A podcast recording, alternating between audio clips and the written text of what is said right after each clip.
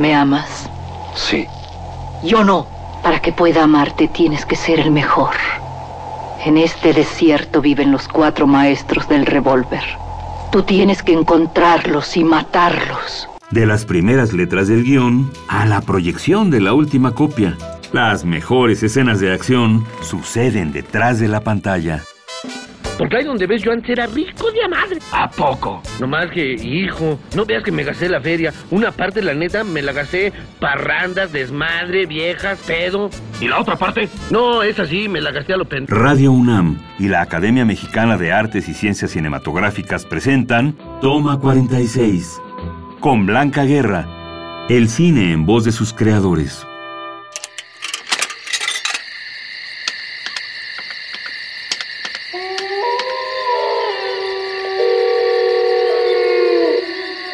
Hola, soy Blanca Guerra para entrevistar a una persona que admiramos mucho, que queremos también mucho. Ella es Lucía Gajá, una cineasta muy joven, documentalista. Cuando, porque tú tienes una experiencia como asistente de dirección. Sí. Y tu asistencia de dirección. Es decir, hay documentalistas que controlan todo, que hacen guion, que hacen fotografía, que hacen, que operan y que en la preparación hacen toda la, la introducción, el introducirse a ese medio ambiente, a ese entorno, a, a tener una relación con las personas, a lograr esa confianza como ya tienes un, en tu proceso formativo aprendiste a hacer de todo también, ¿lo haces todo? No todo, no todo. ¿Fotografías? No, no, no. Solo cuando eh, eh, es una emergencia y ya nadie puede ir y entonces voy yo.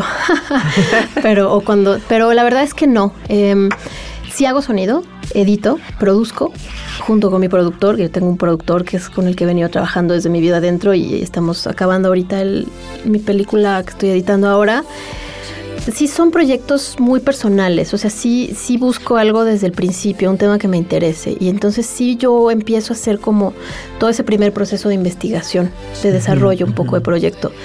Y cuando ya lo tengo como más sólido, eh, más claro, entonces empiezo a trabajar con, con mi productor.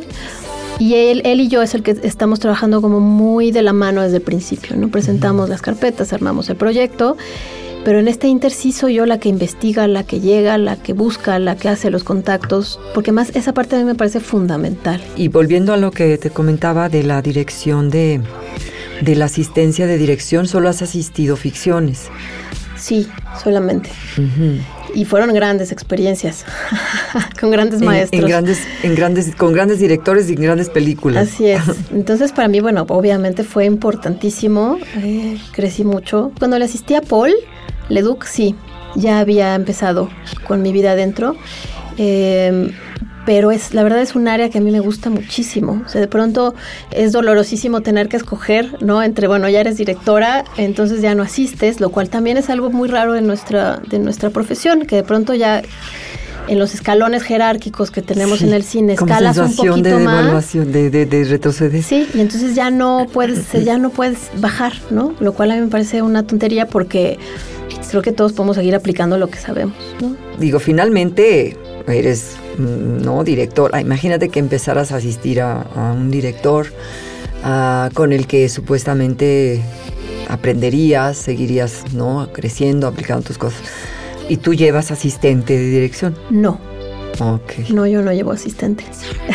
yo soy mi asistente. Ahí tú eres, este, ahí tú te vales por ti sí, misma. Sí, sí, generalmente sí, y, y, trabajo, somos muy poquitos. En realidad, eh, depende también en estos en esta película que hicimos varios viajes y largos y, y, costosos pues sí todo el principio realmente fuimos Mark y yo y cómo fue el trayecto para llegar a tu pro, a, a, que a que ya eh, este a la aprobación de tu de tu, pro, tu, propuesta de tu proyecto o sea hay un camino que sí, tienes camino. que seguir cuéntanos un poquito cómo creo que el, eh, a mí lo que me ha funcionado mucho es eh, prim primero sí empezar, hay, hay, que escribir, de modo. Uh -huh, Yo uh -huh. no soy muy, no, me cuesta, me cuesta trabajo sentarme, eh, ordenar mis ideas para poder escribir y tener una claridad para que los demás entiendan lo que quiero decir, pero creo que es un camino fundamental.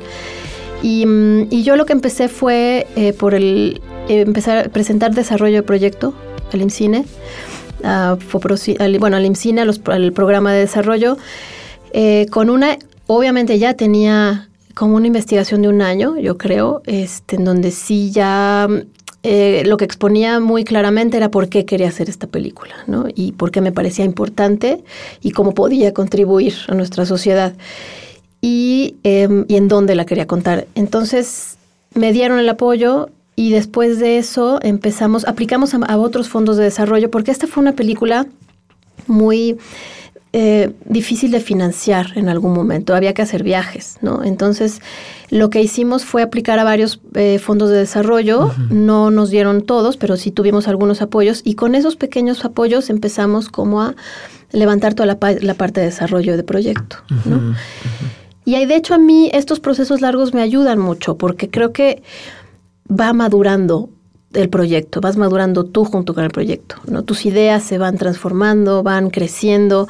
Este, no es, no es lo mismo una película que cuentas al primer año de haber hecho la investigación y conseguido el dinero que una que llevo cuatro años, ¿no? Creo que el proceso es, a mí me, me gusta mucho. Vengo ahorita de, de estar, eh, estamos editando en colaboración eh, mi editor Francisco Rivera y yo, y y pues son procesos larguísimos. Tenía casi 200 horas de material, entonces me llevé muchos meses en, seleccionar y luego, bueno, ahora cómo y, armar. Y, pero todo esto son años que tuvimos de, de, filmar los procesos, ¿no? No vas solamente un día, preguntas cosas y te vas. Es un proceso. Fui y volví de los países mínimo dos veces. Entonces, este también ayuda el poder estirar las cosas y poder decir, voy a hacerlo con el tiempo que se necesite. A mí, a mí en lo personal me ayuda mucho. Tengo compañeros documentalistas que hacen dos películas de dos años, ¿no? Y me parece fantástico. Cada quien creo que tiene su proceso de cómo,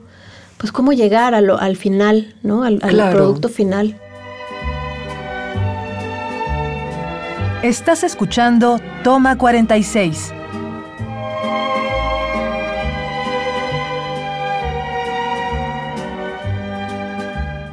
A mí me parece muy importante que la sociedad se nutra del documental. Para eso se hace, para crear conciencia de muchas cosas, de muchos temas. Y sí considero mm, mm, indispensable, casi casi, que se, que se llegue a tener un circuito de exhibición mucho más amplio, que llegue mucho más al mayor número de personas cada vez, que tenga más condiciones para ello. Y yo creo que ¿Qué se tiene que hacer, Lucía? Yo creo que, eh, bueno, de hecho creo que hay, un gran esfuerzo que se está haciendo, principalmente por eh, la gente que está como abocada a, que se vea documental, ¿no? Como los, festivales y las muestras que hay festival de, documental en, nuestra ciudad y en todo el país. Creo que esa es una lucha muy bien ganada y creo que sí le ha dado muchísima voz y lugar al documental en México. Pero la otra parte es, em, creo que hay que habituar más al espectador a ver documental. Creo que hay que llamarles películas a los documentales, ¿no? Creo que hay que darles este, oportunidades en las salas de cine y no solamente desde la, de la exhibición, la distribución también. No es, no es, no es lo mismo no es igual de fácil, digo, no digo que todas las ficciones lo, encuentren, pero una ficción generalmente tiene más oportunidad de encontrar un distribuidor que, una, que un documental. ¿Por qué? Porque se sabe que un documental... Eh, pues tal vez no genere tanto dinero como una ficción. Un poco lo, triste de esto es que al final lo que se ven son números, ¿no? ¿Cuál película va a vender más? Este, ¿cuál? ¿No? Entonces es números de dinero. Entonces creo que, eh, y principalmente los que estamos haciendo esto, la verdad es que, pues digo, sí, sí, si haces dinero con tu película, claro, vas a vivir de eso, te va a ayudar a hacer la que sigue, te vas a mantener, no vas a tener que hacer otras cosas más que tus películas. Pero creo que nuestra meta final no es esa, ¿no? Entonces, tenemos que encontrar gente que tampoco su meta final sea cuántos millones de pesos hicimos, sino qué genera que se vean estas películas, ¿no? ¿Qué transformaciones puede haber? ¿Qué aporta?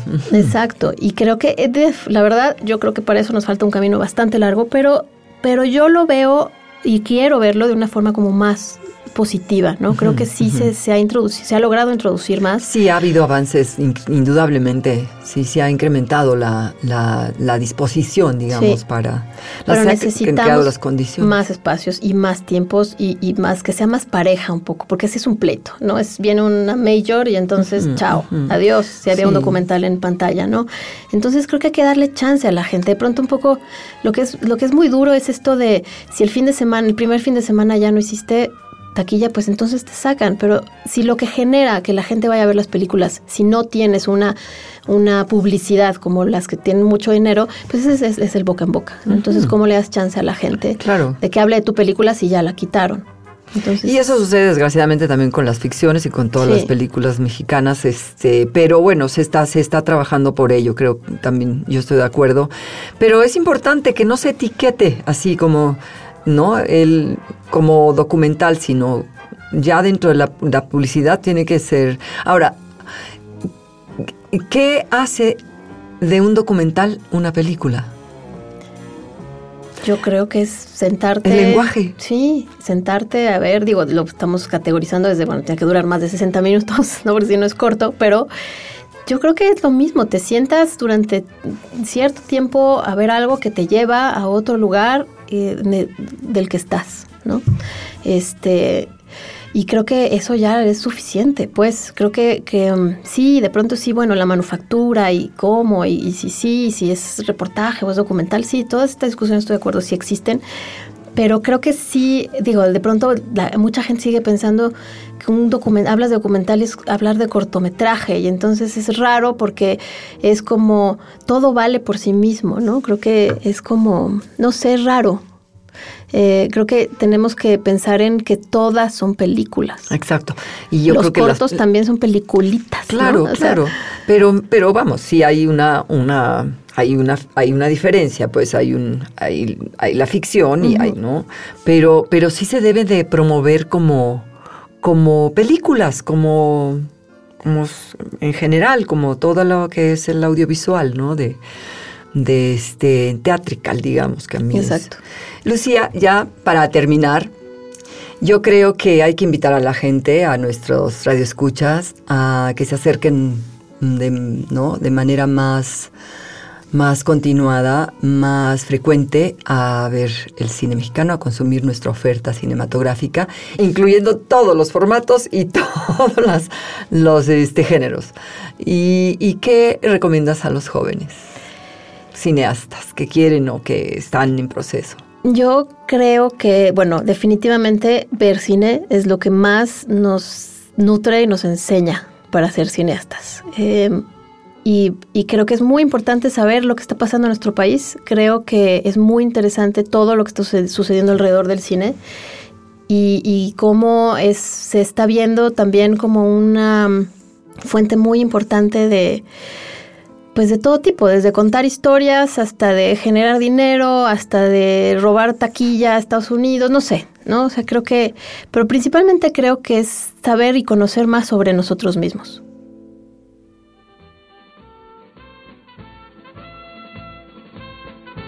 Acabas de escuchar Toma 46, una producción de Radio UNAM y la Academia Mexicana de Artes y Ciencias Cinematográficas.